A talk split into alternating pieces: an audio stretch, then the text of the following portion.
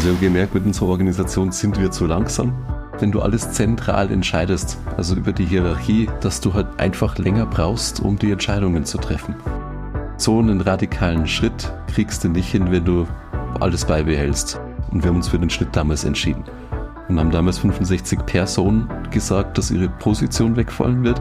Sie als Person herzlich willkommen sind im Unternehmen. Wir nur nicht zukünftig wissen, was ihr Mehrwert ist. Es wird nicht mehr Management sein. Bridging Perspectives, der Corporate Podcast. Wir bringen die Themen People, Transformation und Innovation zusammen. Mit unseren Gästen diskutieren wir darüber, wie wir Grenzen überwinden und Brücken bauen können, um Unternehmen und Mitarbeitende zukunftsfähig aufzustellen. Unser heutiger Gast ist Personalmanager, Transformationsbegleiter und Coach für agile Organisationsentwicklung. Seine Leidenschaft ist es, die Arbeit der Zukunft zu gestalten. Als Organisationsentwickler bei Metafinanz, einer Beratungsgesellschaft mit 800 Mitarbeitenden und Tochter eines DAX-Konzernes, hat er die radikale Transformation von einer hierarchischen zu einer agilen Organisation begleitet. Mit ihm spreche ich heute darüber, wie dieser Prozess in nur sechs Monaten gelingen konnte. Über das Beispiel hinaus beleuchten wir, welche Gründe es für Reorganisationen und agile Arbeitsmodelle geben kann, welche Herausforderungen damit verbunden sind und wie diese gemeistert werden können. Herzlich willkommen, lieber Thomas Resch. Ja, herzlichen Dank, lieber Ralf, für die einleitenden Worte. Schön hier zu sein. Ja, wir haben schon häufiger miteinander gesprochen und es, ihr habt einen faszinierenden Case, ähm, wo ihr nicht jetzt als Kleinunternehmen, sondern mit, wie ich gerade auch gesagt hatte, über 800 Mitarbeitern und einer Konzernstruktur gesagt habt, so wie die Organisation bis jetzt ist, ist sie nicht ideal. Wir müssen sie umstellen. Ähm, kannst du ein bisschen erklären, wie es dazu kam, was die Voraussetzungen waren oder was die Beweggründe waren? Ähm, ja, fangen wir mal so mit der Frage an. ja, sehr gern. Hm, wir haben das ja gemacht vor sechs, sieben Jahren. Und ich glaube, in der IT-Welt haben wir halt damals schon die Schmerzen gespürt, die jetzt überall zum, zum Spüren sind. Also wir haben gemerkt, mit unserer Organisation sind wir zu langsam, was Entscheidungen angeht. Also der Kunde wollte schneller was von uns wissen, als wir das entscheiden konnten. Liefern hätten wir wahrscheinlich sogar können, aber bis wir die Entscheidung getroffen haben, dass wir liefern, das hat zu lange gedauert. Und der zweite Grund, den glaube ich, kennen ja auch alle, die jetzt gerade zuhört. Ähm, wir wollten attraktiv sein für Talente. Und wir sitzen in München Zwei Stationen weiter ist Amazon, zwei Stationen weiter ist Microsoft, drei Stationen weiter ist IBM. Also die Leute können sich schon aussuchen, an welcher Haltestelle sie aussteigen. Und da wollten wir was bieten, was andere nicht können ähm, und sind ganz stark auf Richtung Autonomie gegangen. Also auch wirklich eine Befähigung zu schaffen, dass Leute das, was sie können und einbringen wollen, auch bei uns einbringen dürfen. Ja. Also das heißt, einmal nicht das Delivery, sondern wirklich die Entscheidung als Grundlage für, für vieles. Ähm, eigentlich ja mal auch zur Angebotserstellung, aber wie auch zur Erfüllung, wie auch für interne Weiterentwicklung. Also immer eigentlich das Thema Entscheidungsdauer und das Das ist vor sieben Jahren durchaus ja auch schon ein guter Punkt gewesen, darüber zu sprechen, je nach Branche, hast du ja auch gesagt. Und habt ihr gesagt, okay, es gibt ja verschiedene Organisationsmodelle und ihr habt euch dann für das entschieden, auf, an dem ihr jetzt auch noch arbeitet. Ne? Ihr habt es ein bisschen weiterentwickelt, aber das die Grundzüge. Kannst du vielleicht so ein bisschen was erzählen? Was ist, was ist die Idee, wie ihr jetzt arbeitet, dass man vielleicht mal so das ein bisschen einordnen kann? Ja, total gern. Wir haben eigentlich ziemlich schnell gemerkt, wenn du alles zentral entscheidest, also über die Hierarchie, die viele Vorteile auch hat, aber der Nachteil ist, dass du halt einfach länger brauchst, um die Entscheidungen zu treffen. Und unser Ansatz war damals, dass das Ideal wäre ja, die Entscheidungen möglichst dort zu treffen, wo sie gebraucht werden. Jetzt sind wir selber im Beratungshaus, das heißt, unsere Beratenden sind außen beim Kunden und wir wollten die so befähigen, dass dort Entscheidungen getroffen werden können und dürfen. Das ist mal so das erste große, also Dezentralisierung von Entscheidungen. Das zweite ist, dass wir überzeugt sind, dass in so einer hochkomplexen Welt ein Gehirn allein einfach nicht mehr ausreicht, sondern die muss man vernetzen. Da steht ja auch bei Copetri mit der Community so dafür, dass man halt wirklich Gehirne zusammenschaltet ähm, und da Netzwerkstrukturen bildet. Und deswegen haben wir gesagt, wir wollen nicht Entscheidungen, die allein getroffen werden, sondern wir wollen Teamstrukturen. Und haben damals in die schlauen Bücher geschaut, was zeichnet ein gutes Team aus und sind so drauf gekommen, ja, ihr kennt die wahrscheinlich alle, die zwei Pizza-Regeln, so zwischen fünf bis zehn Personen als Prinzip wäre das ganz gut. Und jetzt haben wir unsere Organisation so geschnitten, dass wir gesagt haben, kleine Teams, die möglichst immer einen gemeinsamen Nenner haben, neudeutsch den Purpose, ähm, und die sollen so agieren. Und das ist mal so in der, in der ganz raff unsere Übersicht, wie unsere Organisation heute tickt. Ganz kurz am Rande, die Drei-Pizza-Regel, kannst du kurz sagen, was die Drei-Pizza-Regel ist? Die Zwei-Pizza-Regel. Zwei Pizza-Regel. Zwei. ja, die Zwei-Pizza-Regel, ähm, die besagt immer, dass man ein Team mit zwei Pizzen satt kriegen soll.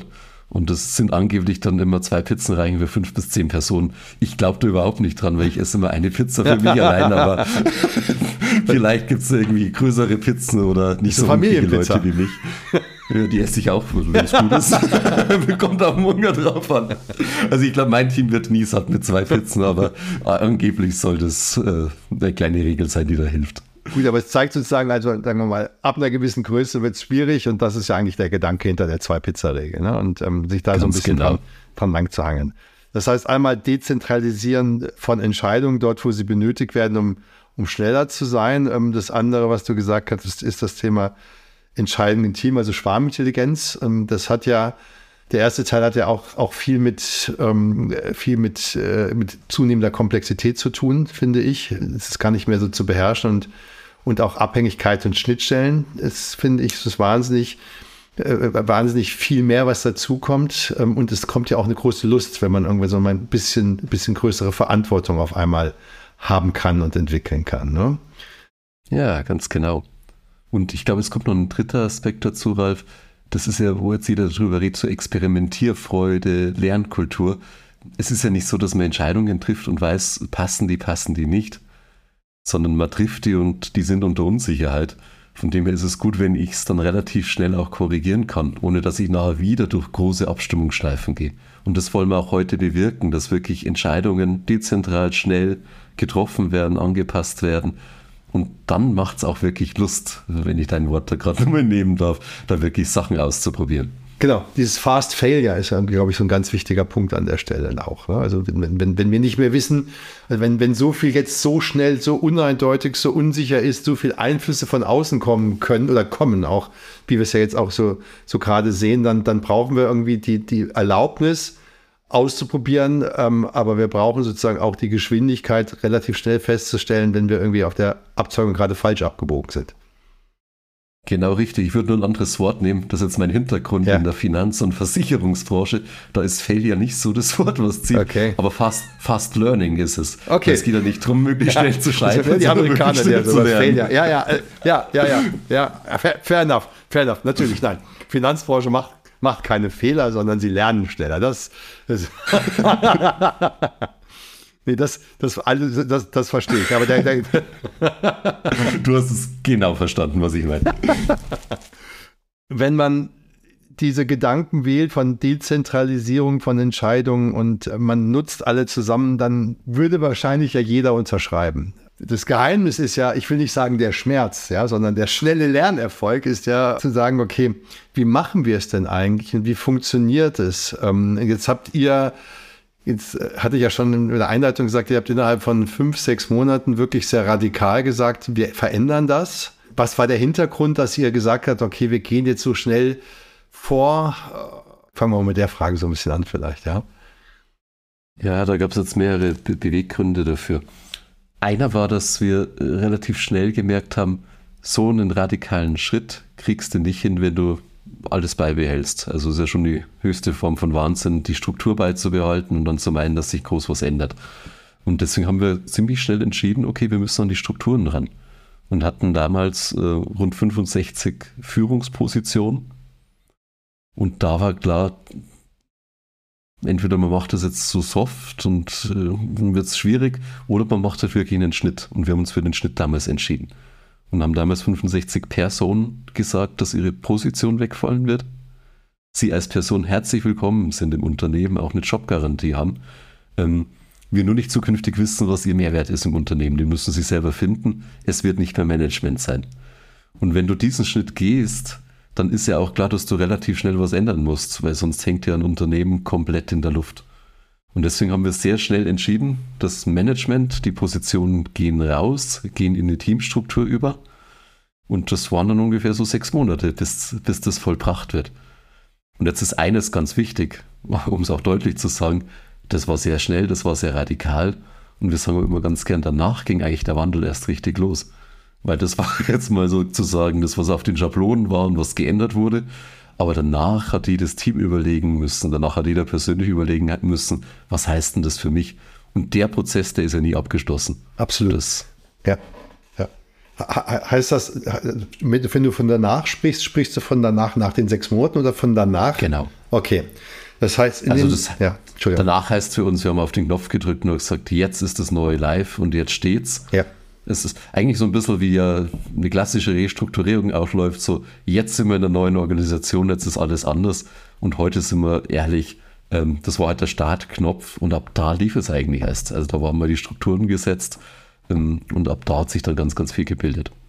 Das, also ich glaube auch, dass, ähm, dass die Radikalität der, der, beste, der beste Ratgeber ist, ähm, weil natürlich gibt es eine Holperstrecke, natürlich muss man gucken, ähm, dass, dass die Produktivität halbwegs bleibt. Natürlich gibt es erstmal auch so Schwankungen nach unten. Natürlich muss man auch gucken, bleibt der Umsatz.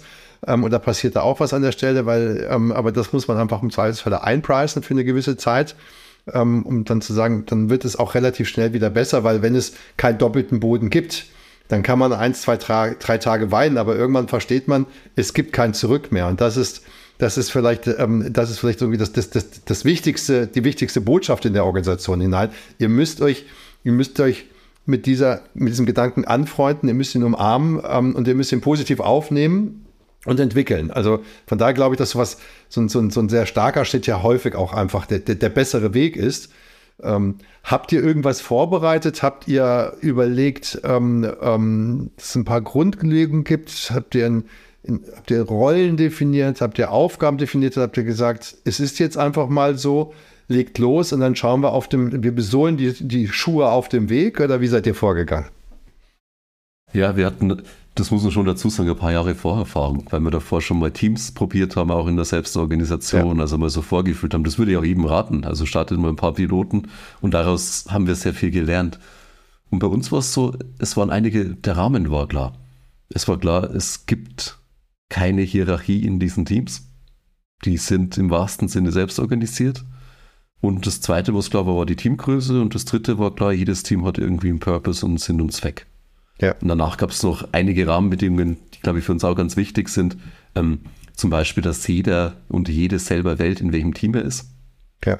Wer soll es denn sonst machen, so ganz salopp gesagt. Und dass uns auch sehr wichtig war, mit dem Schnitt einherging, eine Transparenz über die Finanzzahlen. Weil du kannst ja nicht eine Verantwortung übernehmen und eine Freiheit haben für Entscheidungen und bist im Blindflug. Das ist halt wie auf der Autobahn fahren ohne Tacho. Macht mal über kurz Spaß, aber funktioniert ja. nicht. Ja. Ja. Und mit diesen Rahmenbedingungen sind wir reingestartet und ganz ehrlich, haben wir sicherlich die Teams und die Individuen damit total überfordert am Anfang und haben das in Kauf genommen. Auch weil, zeigt jetzt auch meine Erfahrung von anderen Transformationen, so ein System bleibt ja erstmal relativ stabil. Also drückst du den Startknopf und erstmal bleibt eigentlich alles so, wie es ist, weil ich muss irgendwie eine Entscheidung treffen und dann sichert ich mich doch nochmal ab. Und das mache ich einmal und merke, eigentlich kann ich es ja selber und dann lasse ich es. Und bei uns hat sich dann innerhalb von ein paar Monaten sehr, sehr schnell verselbstständigt. Also wir dachten eigentlich so, diese alten Strukturen bleiben und haben gemerkt, wow, das geht jetzt doch in den aller, allermeisten Teams viel flotter und schneller, als wir das gedacht haben.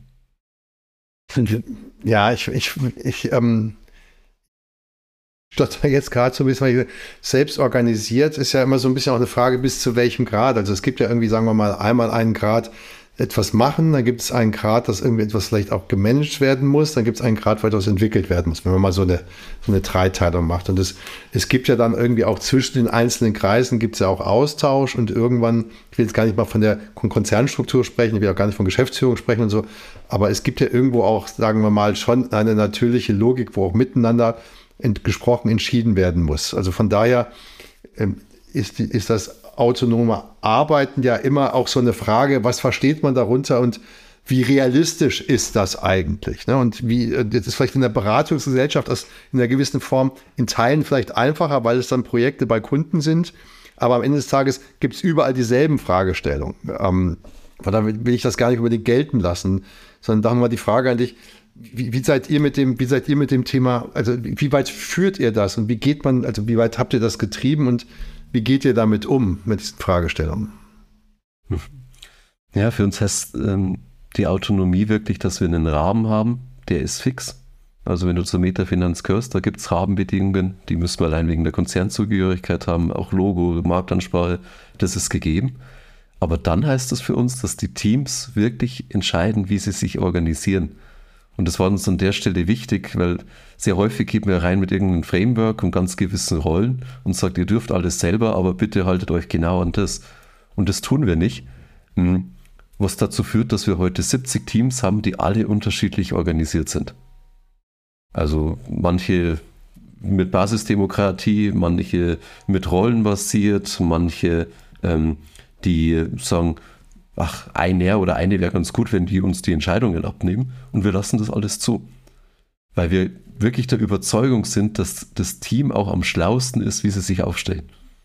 Und das bewahrheitet sich. Also deswegen haben wir sehr unterschiedliche ähm, Settings je nach Projekt. Das Einzige, was wir nicht tun, das ist immer ganz wichtig, Selbstorganisation heißt ja nicht alleine lassen. Also wenn ein Team Begleitung will und will Inspiration und will Begleitung, dann tun wir das sehr gerne. Ja. Und haben dafür auch Rollen im, im Unternehmen. Das heißt, ihr habt Organisationsentwickler oder macht das jemand dann in seiner Rolle, ich inspiriere und ich, oder ich entwickle oder wie baut ihr das bei euch auf? Mhm. Da muss ich noch mal kurz ein bisschen ans Organigramm, das habe ich vorher noch verschwiegen. Ja. Mhm. Weil wir haben die äußeren Kreise, die ganz nah am Markt sind und für die externen Kunden. Und wir haben innere hm, äh, Teams, die für die inneren Kunden arbeiten, also ja. die, die, die unsere beratenden Netze ja. unterstützen. Und da gibt es ein Team, das nennt sich Staff Development. Und da ist letztlich ähm, Teamentwicklung mit drin, da ist äh, Persönlichkeitsentwicklung, Coaching mit drin hm, und die kümmern sich um diese Sachen. Und die Organisationsentwicklung hat bei uns ein anderes Team, das ist unsere Geschäftsführung, weil die einfach dort den Rahmen vorgeben. Ja. Das ist uns wichtig und das machen die nicht allein, sondern holen sich da Leute mit rein. Aber so der Product Owner für die Organisationsentwicklung liegt bei uns in der Geschäftsführung. Okay. Das heißt, ihr habt schon, also als ihr angefangen habt, du hast gesagt, jeder darf sich so ein bisschen selbst zuordnen. Ähm, und wahrscheinlich wird dann der Finanzer nicht unbedingt zur HR-Abteilung gegangen sein. Ähm, ähm, du, du schüttelst den Kopf, das kann jetzt die Hörer nicht sehen, aber das heißt, es war wirklich so eine, es war wirklich so eine Basisfreiheit, dass jeder sagen konnte, wozu habe ich, wozu habe ich Lust? Ähm, und dann, und ähm, aber irgendwie sagen wir mal mit irgendwo der ein bisschen auch überprüft habe zwischen dem, was ich gerne machen möchte, dem, was ich kann, muss ja auch so ein bisschen fit sein an der Stelle. Ne? Ja, aber es wird gar nicht überprüft. Also es ist bis heute so. Es gab damals eine Startaufstellung. Das hat das Management so im letzten Akt der Entscheidung noch gemacht und ja. hat gesagt, ich glaube, so wäre es ganz gut. Und dann durften sich die Leute schon umsortieren. Okay. Und das waren ungefähr so 20, 30 Prozent, die gleich gesagt haben, ah, ich wurde schon immer unterschätzt oder ich war schon immer im falschen ja. Team oder der ja. hat noch nie verstanden, was ich mache. Und haben sich umsortiert. Und ganz wichtig, das ist bis heute so. Also wenn ich heute sage, ach, ich arbeite in dem Team, ich würde mich irgendwie weiterentwickeln oder ich brauche mal was Neues, dann gehe ich in ein anderes Team. Und wer überprüft, das ist ja ganz einfach. Ich muss ja beim anderen Team anklopfen und sagen, ich würde gerne bei euch arbeiten und wenn die ja sagen, bin ich drin.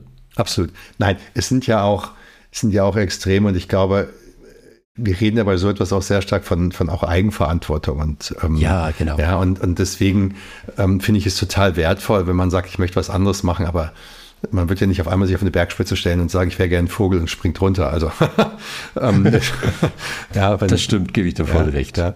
Ähm, und dann habt ihr sozusagen, ihr habt die Kreise wahrscheinlich, oder Frage, das war so als letzter Akt, wie du es gerade gesagt hast, des Managements irgendwie so ein bisschen Kreise aufgestellt, wo so eine gewisse Grundlogik ist, irgendwie von Vertrieb bis Delivery bis, bis Support. Und und dann haben sich da die, da, da haben sich die Teams dann gefunden und in den, in den Rollen, wenn ich irgendwie Vertrieb mache beispielsweise, weiß ich ja auch, was ich sozusagen zu tun habe. Und, und ähm, und ein Teil der, der, der, Kolleginnen und Kollegen war ja so, hat das ja auch vorher schon gemacht. Das ist dann vielleicht eher für die Führungskraft neu, dass sie in einer anderen Art der Entscheidungsprozesse dann ähm, äh, eingebunden ist. Aber das habt ihr dann, habt ihr die Rollen schon beschrieben gehabt und die Aufgaben oder, oder habt ihr sie aus Stellenprofilen genommen oder wie, wie seid ihr dort vorgegangen? Also bei den Rollen in den Teams haben wir wirklich wenig beschrieben, sondern wir haben viel mehr beschrieben, was ist die Verantwortlichkeit vom Team. Und da ist übrigens Sales in die Teamverantwortung gewandert. Weil wir gesagt haben, auch das wollen wir dezentral machen. Sonst Ja. ist ja wieder jemand, der verkauft und äh, wieder irgendwas befähigt. Deswegen haben wir das äh, dezentral äh, gelöst. Ähm, also nicht mehr One Face to the Customer, sondern im, im Notfall viele Faces und der Kunde wählt sich dann ein, zwei, drei Gesichter aus, die er gerne hätte. Ja. Und von den Rollen haben wir wirklich sehr wenig beschrieben, sondern haben gesagt, das ist die Verantwortung im Team und wie ihr das jetzt regelt, wie ihr jetzt euren Sales organisiert, wie ihr Marketing macht, wie ihr rekrutiert, wie ihr euren Finanzminister wählt, äh, wie ihr euren Purpose definiert, äh, it's up to you. Okay. Und wir helfen euch gern dabei, aber die Freiheit ist wirklich ähm, eine ganz hohe, die wir dort zulassen. okay. Das heißt, ist Verantwortung dann die, die Ziele, die das Team erreichen sollte? Oder was war die Verantwortung, wenn du von Verantwortung sprichst? Die Verantwortung ist wirklich ja, profitabel zu sein. Ja. Das ist uns an der Stelle wichtig. Und das kann man jetzt auf verschiedene Zeiträume rechnen, wann das, äh, das heißt. Aber bei uns soll jedes Team einen Mehrwert bieten. Wir wollen keine Cost-Center haben. Übrigens auch nicht irgendwo in HR oder Finanz. Also jeder bringt einen Mehrwert und den soll er auch zeigen. Ja. Und das ist dann auf verschiedene Arten und Weisen. Und das heißt, dass bei uns die Teams wirklich die Profit- und Loss-Verantwortung haben. Die haben die komplette Transparenz darüber und die müssen sich so aufstellen, dass das läuft. Und das ist eine Verantwortung und muss man nur zwei andere benennen, weil die, eine zweite Verantwortung ist eine Kundenzufriedenheit. Ja. Die muss nicht gleich mal mit Profit zusammenlaufen. Und die dritte ist eine Mitarbeiterzufriedenheit. Und wir sind überzeugt, die drei Sachen musst du als Unternehmer im Unternehmen einfach im Blick haben und bewerkstelligen, dass du erfolgreich bist. Und ähm, diese Verantwortung, also die drei Verantwortungen, die du gerade benannt hast, wie werden die definiert? Also im Sinne von, ich sage jetzt mal PL-Verantwortung, ähm, die kann ich ja einmal relativ sehen, indem ich die Rentabilität mir angucke. Ich kann sie absolut sehen, indem ich den Ertrag als, als, als absoluten Betrag sehe. Gibt es dort Vorgaben oder macht das das Team selbst, wie es definiert? Oder, oder ist das ein Gemeinschaftsprozess im Rahmen einer Budgetplanung oder wie, wie, wie gestaltet ihr das? Ja, also Budgets haben wir nicht mehr, die sind auch abgeschafft. Ja? Ich merke, in den sechs Ja. Monaten ist einiges passiert. Was wir heute haben, ist, ist das Prinzip, dass wir ähm, mindestens marktübliche Renditen wollen. Ja. Da gehen wir hin. Also Ja. nicht mehr in Budget und Vorjahresplanung, sondern schauen, was passiert jetzt gerade am Markt. Und das sind ja die großen Themen wie KI oder Sustainability. Mhm. Und dann vergleichen wir wirklich, was ist da gerade die Marge am Markt. Ja. Und das machen auch die Teams. Ja. Die tauschen sich aus oder holen sich Marktdaten. Ja. Und jedes Team äh, wählt sich selber ähm, ein Alignment-Meeting, nennen wir das. Da ist jemand aus der Geschäftsführung drin, jemand aus Personal drin, Ja. plus zwei Beisitzer, die frei wählbar sind. Und mit denen zusammen bespricht man, was sind denn so unsere marktüblichen Ziele, die wir gerade verfolgen. Ja. Und so legen wir dann letztlich auch fest, also ist jetzt Rendite, ist aber natürlich auch Umsatzwachstum, Genau. ist ja auch mal, dass man sagt, wir müssen jetzt hier rein investieren über die und die Zeit. Ähm, Warum es dieses Alignment gibt, ist ja letztlich der Sinn und Zweck. Wenn jetzt bei uns 70 Teams gleichzeitig sagen, wir investieren, dann gäbe es uns halt ziemlich Ja. bald nicht mehr. Ja. Und die, die haben letztlich die Aufgabe, das zu alignen, wo und dann auch mal zu sagen, hey, liebe Teams, jetzt haben wir zehn Teams, die eine hohe Investition haben. Ja. Ihr müsst ja immer absprechen, wie machen wir denn das? Ja.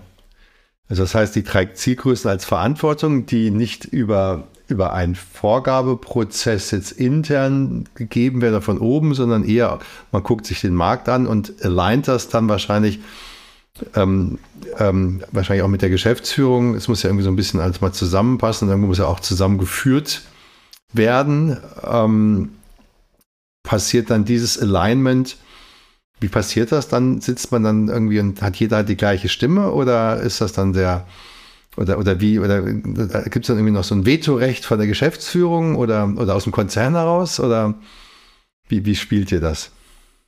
Also alleine ist ja wirklich erstmal die Abstimmung, ohne dass wir jetzt gleich eine Abstimmung machen, sondern das äh, Zusammenleben. Und letztlich gibt es eine Einstimmigkeit. Also da Ja. muss ja das zusammenpassen, was das Team wollen und das will.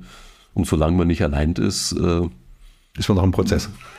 Ist man noch im Prozess. Also dann gibt es halt nochmal ein Meeting. So, Ja. so ganz pragmatisch handhaben wir Ja. das an der Stelle. Ja.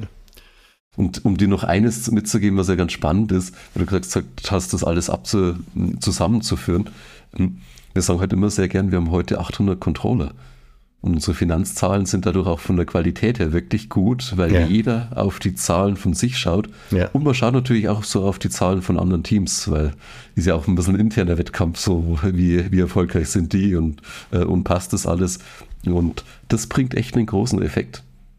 Das, das, das glaube ich und ähm, deswegen würde ich gerne noch einmal zurückgehen, als ihr angefangen habt und, und gesagt habt, okay, es gibt jetzt mehr Verantwortung für jeden. Also wie ihr es macht, sozusagen, ist euch selbst überlassen. Aber ihr müsst sozusagen die Ziele ähm, erreichen und in diesen drei Dimensionen, die du gesagt hast, PL, ähm, Kunden und Mitarbeiterzufriedenheit waren die drei, ne? Ähm, so, dann muss man ja das auch erstmal lernen, weil wenn man sozusagen aus dem eher hierarchischen Business herauskommt, dann gibt es immer welche, die, die, oder aus dem klassischen Business, ich will gar nicht hierarchisch sagen, die aus dem klassischen Business herauskommen, dann gibt es welche, die sagen, also Freiheit klingt immer erstmal sehr gut, also für die allermeisten, ähm, nicht, nicht für alle, also für sehr viele sage ich mal so, nicht, auch nicht für alle, aber es ist ja auch schon auf einmal mehr Verantwortung, ähm, die man auch, auch nimmt. Ne? Ähm, wie, wie, wie sind die, die Kollegen damit umgegangen und was habt ihr auch gemacht, um, um da auch zu befähigen und zu entwickeln? Also ich glaube, dass Berater schon einen höheren Freiheitsdrang haben. Deswegen also. ist das natürlich eine Organisationsform, die ganz gut zu uns passt, ja. weil man ja genau diese Mischform hat. Hm. Und gleichzeitig hat es auch nicht jeder. Das gibt, hast du total recht. Und uns ist auch ganz wichtig heute zu sagen, wir brauchen ja auch nicht äh, 800, die alles entscheiden. Es ist manchmal ganz gut, wenn manche auch sich voll auf ein Projekt oder auf ihre ja. Arbeit ja. konzentrieren und das ist total gewollt so. Ähm, und für die anderen war das ein die in diese Verantwortung gehen wollen, war es ein riesen Change. Ich sage immer ganz gern, es war für die Führungskräfte etwas loszulassen. Ja. Aber es war für die Mitarbeitenden eigentlich noch viel, viel größer, das anzunehmen. Ja. Weil die Führungskräfte waren über viele Jahre geschult, die Mitarbeitenden haben es auf einmal bekommen. Ja. Ähm, und was wir mit am meisten gemacht haben und auch bis heute ist Learning on the Job. So ganz ehrlich, weil du hast plötzlich die Freiheiten und viele haben es auch gern ausprobiert. Das hat nicht immer funktioniert. Ja. Und deswegen waren wir ja auch froh, dass wir die Führungskräfte, die ehemaligen, immer noch im Unternehmen hatten, ja. weil die da auch dann wirklich Hilfeleistung geben konnten und unterstützen konnten. Und wir sind heute relativ weit weg von irgendwelchen dumpfen Seminaren, also so musst du das jetzt lernen. Das ist eher so die Technik, wie funktioniert die? Ja. Und viel mehr auf Erlebnisreisen. Also Leute, die dann in neue Stufen gehen wollen, dass man die formt, auch als Gruppe formt ähm, und die dann wirklich Lernimpulse kriegen und auch selber Projekte ausarbeiten. Also das ist für uns auch, wie wir heute Lernkultur äh, so im Schulungssetting leben, nochmal was ganz anderes. Ähm, weg von, du hast hier ein Problem und du kriegst hier die Lösung, sondern hin zu, du musst Netzwerke bauen und du musst zusammen lernen, weil die richtige und falsche Lösung gibt es halt einfach nicht mehr. Das heißt, wenn ihr über Befähigen sprecht, habt ihr nicht irgendwie ein Handbuch, wo ihr sagt, geh da durch und dann kannst du es, sondern ihr guckt euch das Team an, ihr guckt euch die Mitarbeitenden an und versucht dann an, an Parallelprojekten intern das zu entwickeln oder Du lachst. Ich lach schon, gell, du hast es gesehen, weil du hast gesagt, wir schauen uns an. Jetzt ist immer andersrum, weil es schauen sich wirklich die Individuen ja, an, was ja, sie wollen. Richtig, und die absolut, Teams ja. schauen sich an. Ja. Deswegen habe ich gleich gelacht, um ja, das ja, umzudrehen. Ja, absolut richtig. Ja, ja, absolut. Ja, ja. Und dann ist ja die Frage, was bieten wir? Also so im Sinne von äh, unseren Dienstleistungen, ja. um da was anzubieten und die zu befähigen. Ja. Und dort bieten wir halt äh, sehr individuelle Lernformate an. Das ist uns an der Stelle wichtig. Also nicht irgendwie einen Trampelpfad, so im ja. Sinne von, du willst äh, Leiter werden, dann musst du hier diese Leiter hochsteigen, ähm, sondern vielmehr hier sind Angebote und wähle das ja. Und auch bei diesem frei wählen heißt es ja immer, wir unterstützen sehr gern. Und das wird ja auch gerne in Anspruch genommen, weil so viel Freiheit führt zu Überforderung und die braucht dann Begleitung. Und das ist zum Beispiel eine ganz wichtige Mehrheit, Mehrwertaufgabe äh, in, in der Personalabteilung. Leute zu befähigen, dass sie sich selber befähigen können. Absolut. Aber das heißt, die Teams kommen dann auf auf euch zu und sagen, wir haben hier ein Thema, es läuft, der Prozess läuft nicht, wir kriegen oder ähm, oder ähm, oder da und da haben wir mal in der Selbstreflexion festgestellt, da haben wir irgendwie eine Lücke oder da, da fehlt uns was und dann spricht, dann spricht sozusagen die, ähm, der, der entsprechende Kreis, sprich du und ähm, sagt, okay, okay, ich höre mir das, ich gucke mir das an, sehe das und könnte euch diesen jeden Vorschlag machen, was euch helfen könnte. und so geht ihr dann sozusagen dann, dann, dann pro individuell pro Team bis individuell pro, pro Kollege, Kollegin vor. Ja, und ich mache es mir noch einfacher, so wie es am Markt ist. Da ist irgendein Bedürfnis da und der sucht sich einen Dienstleister. Ja. Und da bieten wir natürlich intern jetzt auch was Ja. an. Ja. Aber diese freie Wahl wollen wir dort einfach haben. Ja. ja. Also weg von du musst und wir glauben, dass du solltest. Ja. Das wollen Kommt wir auch heraus. nicht als Kunde. Ja. Sondern der Kunde kommt und sagt, ich hätte gern folgendes und dann versucht man dann möglichst großen Mehrwert zu bieten. ähm, wenn jetzt irgendwie festgestellt wird, der, der einzelne Kreis ist mit sich sehr zufrieden und findet auch seine Zahlen gut, aber der Rest findet irgendwie die Zahlen oder so nicht so perfekt. Was passiert dann? Dann haben wir ein Selbstwahrnehmungsdefizit. Also was passiert? Also erst einmal sind ja Zahlen immer schon ein ganz relativ objektiver Messwert, weil entweder es läuft einfach nicht so, wie es allein ist, dann ist ja da irgendwo ein Problem und dann merkt auch das Team das. Ähm, Und das Zweite ist, dass wir da wirklich eine Lernkurve hingelegt haben über die letzten Jahre, zum Glück. Weil was am Anfang passiert ist, also stell dir vor, Ralf, dein Team ist in den Miesen, dann bist du irgendwie aufgestanden, hast deinen Kaffee geholt und die Leute haben uns wirklich geschildert, auf dem Weg zur Kaffeemaschine haben mich drei Leute gefragt, du Ralf, magst du nicht mehr arbeiten? Kaffee trinken ist nicht, deine Zahlen stimmen nicht. Was natürlich dazu geführt hat, dass du irgendwann gesagt hast, was ist denn das für ein Laden? Ich will da gar nicht mehr rein. Und das ist leider auch denen passiert, die wirklich, äh, kennst du es, ähm, die, äh, die stressigsten Zeiten sind ja meistens die, wo es nicht gut läuft. Da tut man meistens am allermeisten rackern, damit es wieder gut wird. Und die haben wirklich, sind ins äh, Motivationsloch gefallen.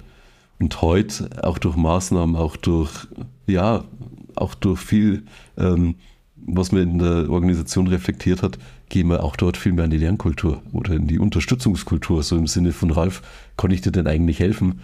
Weil vielleicht hast du keinen Kunden, vielleicht hast du die falsche Technik oder vielleicht ist irgendwas anderes schief. Und dort wollen wir hin. Und das ist heute echt so ein Kulturgut, was wir uns zum Glück erarbeitet haben ähm, und wo wir nennen das dann so der One-Meter-Spirit äh, auch draufgeschaut wird, wenn das nicht eingehalten wird. Ich glaube, das ist total wichtig, weil es bedeutet ja von beiden Seiten viel, viel Reflexion. Ne? Der, der, der, der, der, ähm, sagen wir mal, ähm, bei dem es nicht gut läuft, muss ja annehmen und es nicht als Kritik sehen.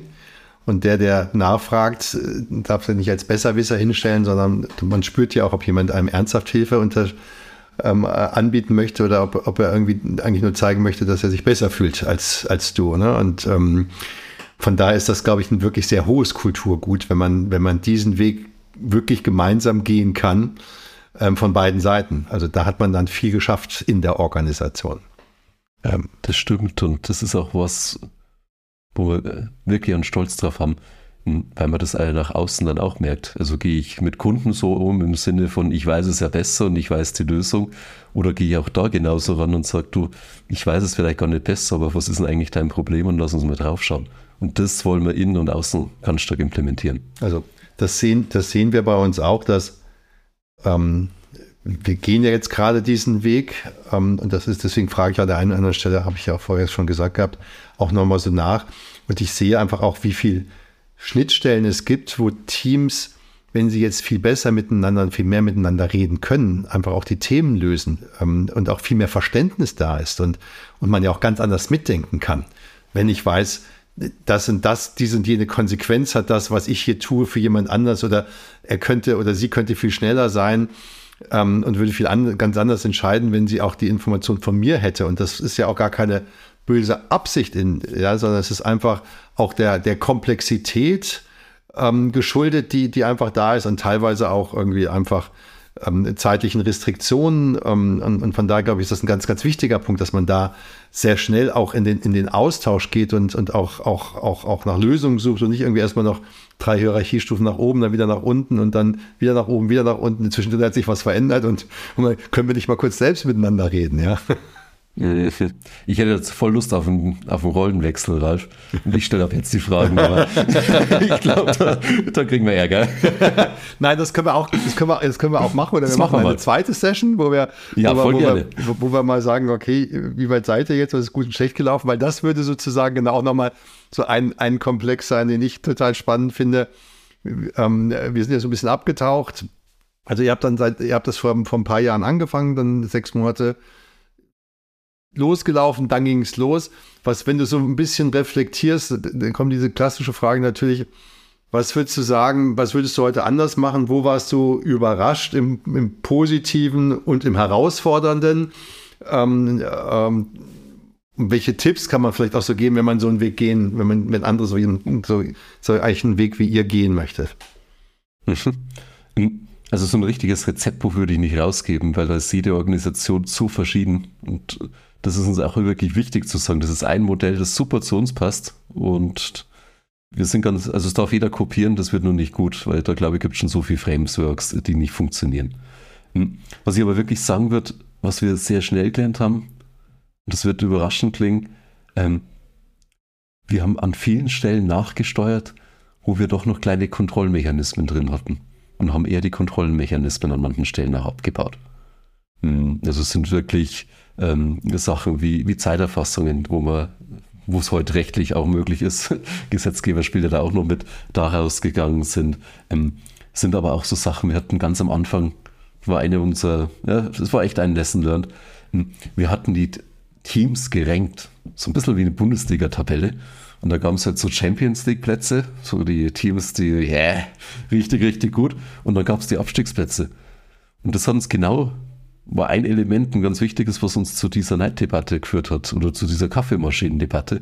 Weil natürlich die Teams in der Champions League runtergeschaut haben in der Tabelle und, und immer wieder gelesen Edgy haben, gesagt drin. haben. Ja. Genau. Ja. Und dann eine relativ banale Nachsteuerung, die uns übrigens ein Werkstudent vorgeschlagen hat. Auch spannend. Gesagt, ja. ja, wo, er versteht nicht, warum wir so eine blöde äh, Sortierung haben. Machen wir es doch alphabetisch. Und das ist bis heute wirklich die Lösung. Teams werden alphabetisch sortiert. Mit zwei Klicks hätte man die andere Ansicht. Aber das hat uns an vielen Stellen was erspart. Ähm, und das ist jetzt ein Beispiel von vielen, dass wir keine große Restrukturierung mehr hatten seitdem. Also es ist wirklich die nachhaltigste. Weil sie permanent ist. Genau, weil immer wieder was passiert, aber mal ein großer Einschnitt passiert. Und da gibt es natürlich auch genau diese Bewegungen. Also ich glaube, Organisationsentwicklung, äh, Stefan Kühler hat so schon gesagt, das Sisyphus-Arbeit, also nie fertig. So, das geht halt mal in die Richtung mehr Freiheit und dann merkt man, ah, es funktioniert nicht und dann kommen plötzlich wieder mehr Verantwortung und wir müssen mal doch wieder stärker auf die Zahlen schauen. Und da dazwischen bewegen wir uns immer, immer wieder. Ja wenn man einen solchen Weg geht, wie er geht, dann ist ja auch immer diese große Frage, hat ja auch gesagt, Verantwortung ist das Entscheidungen treffen bzw. Verantwortung abgeben. Ähm, würdest du sagen, das fällt schwerer, den Führungskräften Verantwortung abzugeben oder würdest du sagen, es fällt schwerer, den Mitarbeitenden Verantwortung anzunehmen? Ähm, ich sehe immer wieder ein Lächeln, wenn ich meine Frage gestellt habe mit Fragensteller heute. Das, das, ist eine gute Frage, Ralf. Deswegen musste jetzt gerade echt überlegen und bin, bin, immer noch dabei. Hm. Ich glaube, es sind so zwei unterschiedliche Dimensionen, weil Verantwortung annehmen, da muss man halt wirklich ein bisschen was lernen, weil das komplett neu ist. Also das ist eher so Handwerk lernen und das tun Leute, also auch wenn jetzt in andere Organisationen schauen, sehr gerne, weil ich glaube, wir haben alle oder die allermeisten wirklich so ein Bestreben, eine Selbstwirksamkeit zu haben und was auszuprobieren und Verantwortung loslassen, ah, wenn ich ehrlich bin, ich glaube, es ist schwieriger. Das muss man ähm, auch lernen, meiner Meinung nach. Weil du siehst nämlich, du, ich habe ich hab mich mit einem, ich hab mich mit einem ähm, ähm, wunderbaren ähm, Kollegen aus meinem Unternehmen unterhalten, einen Bekannten, der ähm, sagte mir, es war für ihn wahnsinnig schwer loszulassen, weil er läuft sozusagen, er ist dann durch den Flur lang gelaufen, hat offene Türen gehört, was, was besprochen wurde, gesagt, nee, das ist doch falsch, was ihr entscheidet oder was ihr jetzt vorhabt, aber er konnte nichts machen, weil dann, dann, wenn er das jetzt sagen würde, dann würde er sozusagen alle Autonomie, die er geben möchte, wieder unter, untergraben. Und man muss ja auch, die, die, die, auch mal selbst lernen. Natürlich gibt es irgendwo Dinge, dann ist Gefahrenverzug, da muss man vielleicht auch nochmal was sagen. Aber, aber dieses einfach machen lassen und dann unter Umständen auch nochmal akzeptieren, dass es vielleicht mehrere Wege zum Ziel gibt. Ne? Nur weil man selbst weiß, wie es zum Ziel geht, kann es ja durchaus sein, dass es andere Wege zum Ziel gibt, die unter Umständen sogar noch viel besser sind. Von daher ist das auch, finde ich, ein ganz großes Lernen, äh, loszulassen. Ne? Ja, ich gebe dir recht. Und gleichzeitig, schönes Und, es ist ja nicht nur loslassen, sondern es ist wirklich eine neue Rolle finden. Weil ich, ich merke ganz oft, dass das Bild so ist, die Führungskräfte lässt los mhm. und dann lässt alles los. Sondern es ist ja eher, ja. also wenn ihr das hört und da läuft was schief, ich will, wenn ich heute auch Coaches sage, du darfst da reingehen. Das ist dann schon eine andere Haltung. Also gehst du jetzt da rein und sagst, hey Leute, stopp, das machen wir anders. Oder gehst du rein und sagst, darf ich euch mal ein paar Einsichten von mir geben, so aus 20 Jahren Berufserfahrung. Und wenn die gut sind, werden die ja sehr, sehr gern angenommen.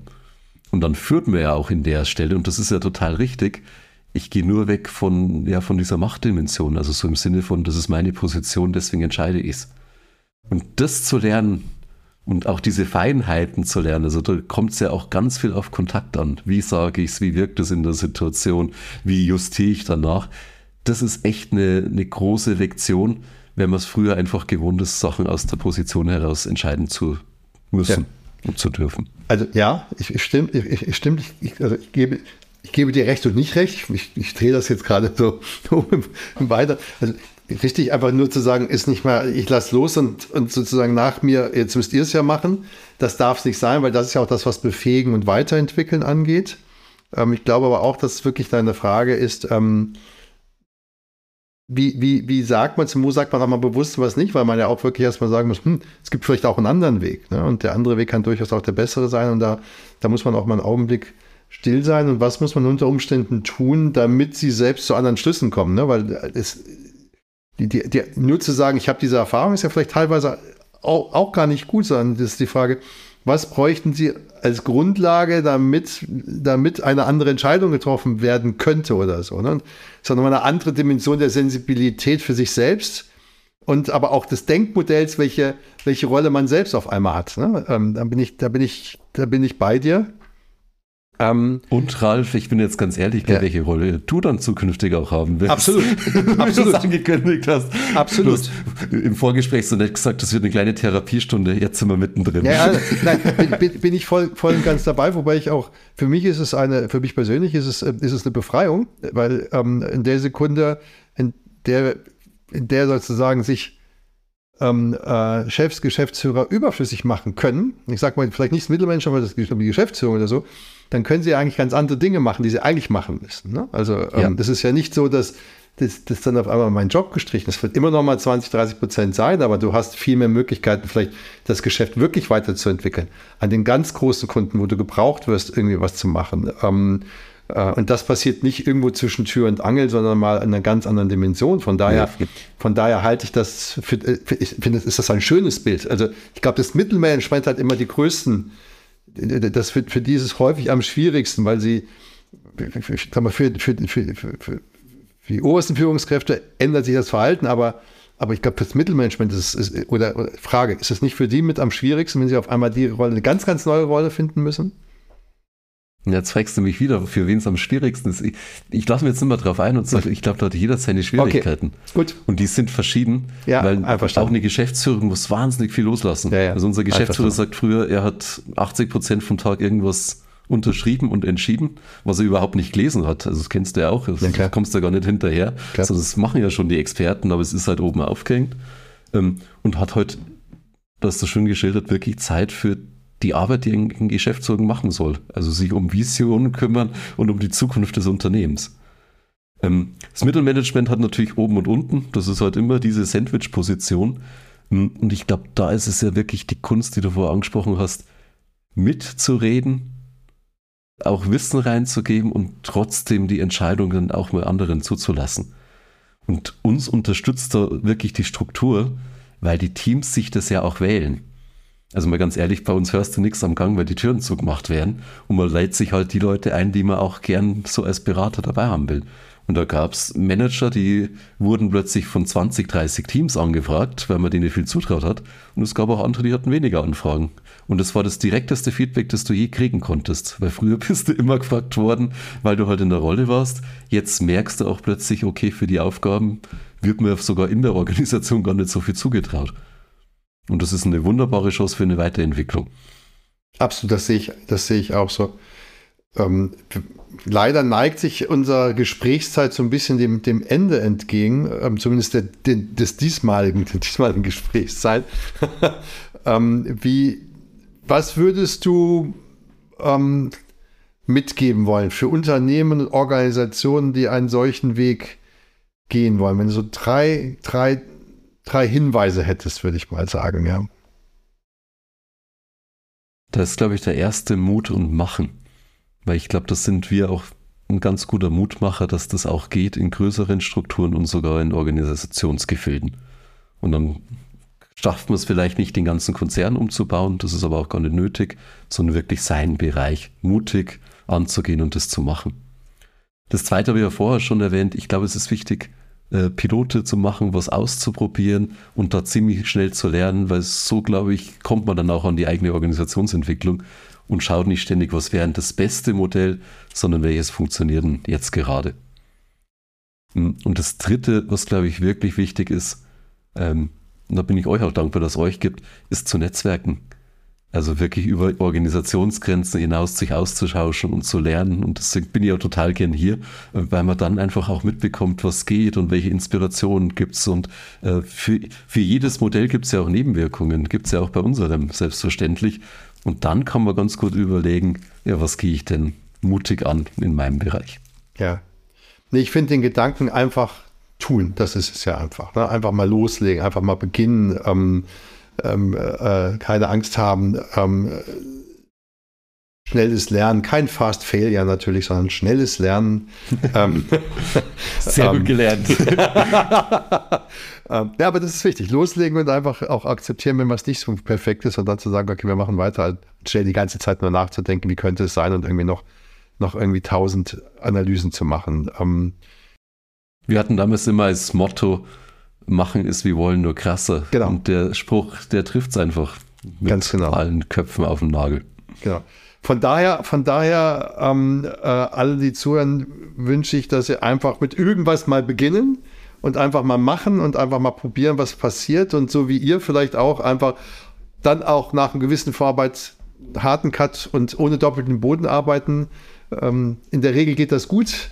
Äh, man ist überrascht, auch wie viel Freiheitsgrade ähm, viele Kollegen gerne annehmen und wie viel Lust sie haben, sich auch einzubringen, ähm, den Kolleginnen und Kollegen einfach zuzutrauen und an die Sache zu glauben, glaube ich, hilft auch an der Stelle. So habe ich euch auch verstanden, so hat er losgelaufen. ähm, lieber Thomas, ganz herzlichen Dank für die Einblicke ähm, und für die Offenheit äh, deiner Worte und für das wirklich für die angenehme Kurzweiligkeit des Gesprächs. Ich sage dir vielen Dank und dir und euch allen viel Erfolg beim Machen.